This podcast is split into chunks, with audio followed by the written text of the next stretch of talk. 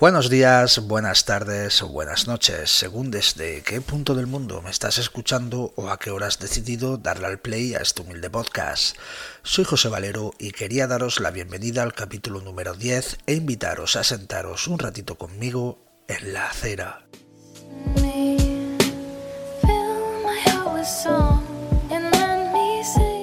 Coincidiendo que hoy es 8 de marzo y el día de su celebración, en este décimo capítulo de La Acera vamos a hablar del Día Internacional de la Mujer.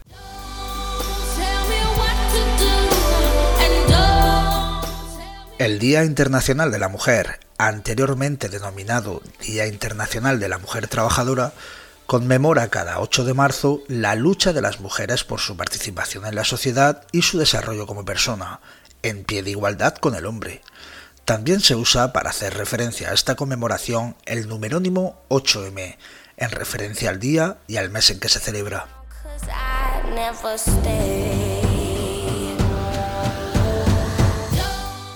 En la segunda conferencia internacional de mujeres socialistas realizada en Copenhague en 1910, Clara Zetkin propuso y se aprobó la celebración del Día Internacional de la Mujer Trabajadora, que se comenzó a celebrar al año siguiente. La primera conmemoración se realizó el 19 de marzo de 1911 en Alemania, Austria, Dinamarca y Suiza. Desde entonces se ha extendido a otros países.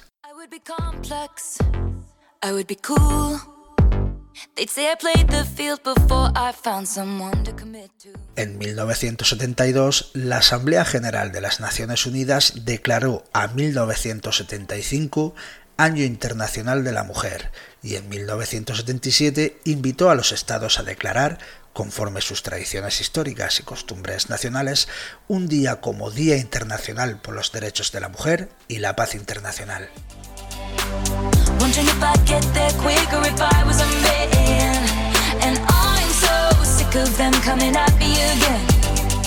Debido a su origen y a los hechos trágicos que conmemora, esta fecha se utiliza para visualizar la desigualdad de género y para reivindicar la lucha por la igualdad efectiva de derechos para las mujeres en varios ámbitos.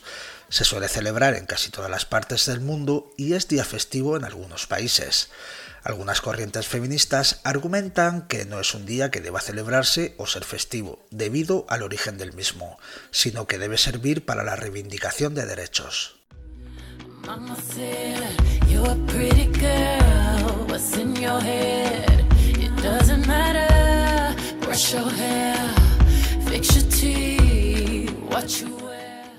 En diferentes informes publicados por la ONU, en términos específicos se ha confirmado las siguientes realidades.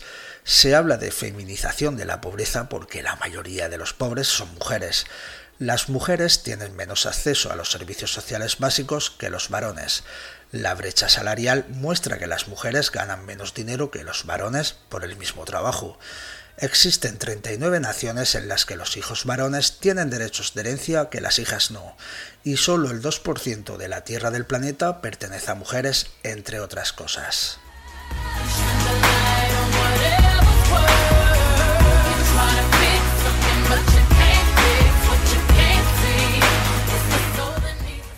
En el siglo XXI, la progresiva institucionalización del feminismo y del Día Internacional de la Mujer ha venido acompañada de su creciente instrumentalización por parte de empresas e instituciones públicas, lo que se ha tildado de capitalismo morado.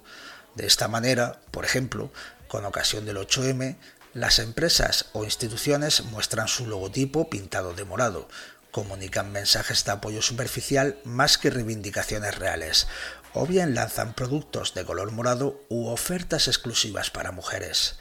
Y sin ánimo de robaros ni un segundo más y para dar por terminado este episodio, solo me queda daros las gracias por sentaros un ratito conmigo en la acera.